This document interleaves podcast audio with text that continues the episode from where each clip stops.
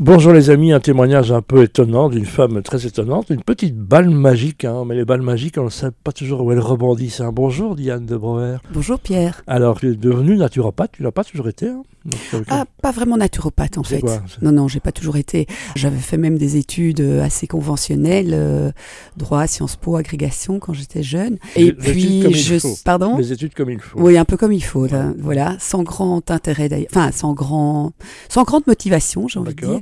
Et à 30 ans, j'ai découvert que j'étais passionnée euh, de toute autre chose et donc je me suis lancée dans la nutrition. J'ai réétudié la nutrition en fin de trentaine, mais là de façon plus privée au Cerdaine voilà, Bruxelles. Et tu exerces encore maintenant Alors j'ai exercé pendant plus ou moins 20 ans. J'ai écrit cinq livres euh, dans ce domaine-là, euh, dont trois avec Paul Grégoire. Mhm. Et puis en fait j'ai consulté, j'ai organisé des activités, un peu de tout. En fait j'ai donné des cours au Cerdaine moi-même, euh, donc des cours d'auditoire. Et puis j'ai écrit des articles.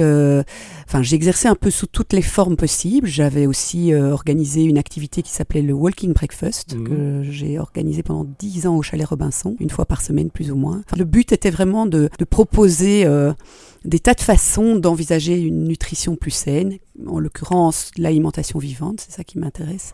Et voilà, mais donc je... Du sens dans ta vie, de l'alimentation, et puis euh, patatras quelques petits accidents de vie hein, quand même. tout à fait. qui ne t'ont pas épargné, hein, un cancer que tu as vaincu.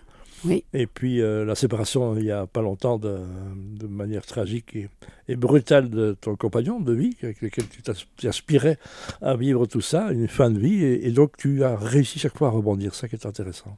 Oui. Ou en tous les cas, tu es en train de rebondir. Oui, effectivement, c'est un peu tôt par rapport à John pour en parler euh, à long terme. Mais bon, euh, le cancer a déjà été pour moi une confrontation avec avec un choix assez fondamental, c'est-à-dire que euh, de deux choses l'une, soit on utilise l'épreuve pour euh, rebondir justement, mhm. pour faire preuve de résilience, pour se découvrir, pour euh, orienter son regard vers tout ce qu'il y a de positif, parce que toute épreuve comporte également un pôle positif. Bien sûr. L'équilibre est partout.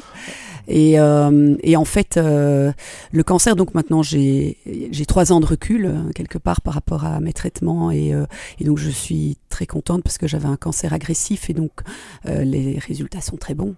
après trois ans, je crois que c'est déjà très bon signe. Mais au-delà de ça, je dirais que tous ces traitements m'ont permis d'être confrontée à un autre moi-même et, et, et, de me connaître le mieux possible et, davantage surtout. J'ai d'ailleurs euh, appelé mon chien Socrate, Socrate qui nous apprend que le plus important est de se connaître soi-même. Et j'ai envie de dire que le cancer était déjà une épreuve qui ne venait pas de nulle part, qui, qui découlait d'autres épreuves. Euh, voilà, d'autres voilà, qui découlait de stress, de périodes de grand, grand stress, euh, de deuil aussi, de deuil de confiance, de deuil de tas de choses bon, on peut le dire d'un personnage émotionnelles. pervers narcissique, et malheureusement, il y en a beaucoup. Hein, voilà, d'une rupture très compliquée, en tout cas, euh, qui, qui, m'a, qui a laissé de grosses traces en moi, et surtout, quelque part, je pensais avoir été résiliente, mais j'ai, je l'ai été, entre guillemets, dans l'action, mais je ne l'avais pas été dans les émotions. et euh, voilà, d'où le cancer. L'épreuve évidemment d'un pervers narcissique, il y en a beaucoup. Il y a beaucoup d'écritures qui ont été faites là-dessus. Effectivement, pour ceux qui ont été victimes, même moi, donc je le dis, euh, euh, comme qu'il y a des femmes perverses narcissiques aussi, ça reste quelque chose de difficile. Ce cancer, et puis dans le contexte aussi, maintenant il y avait cette ferme gagne, John qui meurt brusquement d'un stupide accident de, scooter, hein, c'est ça? Oui. Voilà, donc, donc comment on se relève de ça en disant on essaie de reconstruire quelque chose et on a l'impression que là-haut, là on envoie un signal encore, hein, c'est ça? Oui, exactement. D'abord, euh, je dirais que j'ai été dans une période de sidération, parce que d'abord parce que j'étais là au moment de l'accident, que je l'ai vu mort, et puis euh, effectivement, euh, pendant les 48 premières heures, voilà, le choc était immense et, et j'étais complètement en pleine détresse. Et puis, j'ai ressenti un élan de solidarité comme je l'avais déjà ressenti au moment du cancer de proches qui, m'ont entouré d'une façon euh, exceptionnelle. Euh, j'en ai encore vraiment des frissons à y penser. Euh, j'ai l'impression que la maison était remplie tout le temps, que tout le monde était là et, et, tous venaient avec quelque part les beaux souvenirs, les parce que John et moi avons vécu cinq ans ensemble. on a eu la chance d'avoir cinq très belles années avec beaucoup d'amis autour de nous, de belles, de belles aventures ensemble. Et euh, ben, tout ça, c'est c'est communiqué au moment de sa mort en se disant euh, mais il est parmi nous, il reste parmi nous de toute façon. Euh, et donc euh, j'ai choisi après euh, quelques jours, j'ai choisi de voir cette lumière et, euh, et de garder John au fond de mon cœur pour Vivant, toujours, vivant, voilà, voilà. vivant à travers tout ça, et moi-même de vivre euh, intensément. Euh, intensément comme, Comme j'ai l'impression de le faire mais voilà texte d'enterrement, il n'est pas là, il est dans la pièce à côté, ça marche. hein. Non, Ouais. c'est un texte qu'on déteste parce qu'on l'a trop entendu, mais c'est ça, c'est-à-dire à un moment, euh, on a un, un mauvais culte de la mort en, en Europe, nous, tu crois? Ah oui, complètement. Mm. Et j'ai envie de dire que, parce que j'ai perdu mon père il y a 11 ans, donc j'avais déjà été confrontée à ça, mais euh, le fait de perdre mon conjoint avec lequel je, je vivais de façon fusionnelle, c'est encore tout autre chose, parce que c'est tout le quotidien qui est bousculé, Ouais. c'est les souvenirs qui sont partout dans la maison, On c'est une fêtes de présence fin terrible. qui sont difficiles. Pardon? Les fêtes de fin d'année, on en parlait hors antenne, sont difficiles. Ah oui, oui. Ben, les fêtes, oui, c'est ça, ça nous rappelle, en fait, ce sont tous des moments euh, qui semblent tout simples pour un couple. Euh, et puis, tout d'un coup, on est confronté euh, euh, à la solitude, entre guillemets. Enfin, c'est pas du tout une solitude réelle, parce que, je le répète, je suis très, très entourée. J'ai une fantastique famille aussi, beaucoup, beaucoup de chouettes amis, des fils merveilleux. Bref, donc, euh, je, je suis loin d'être à plaindre.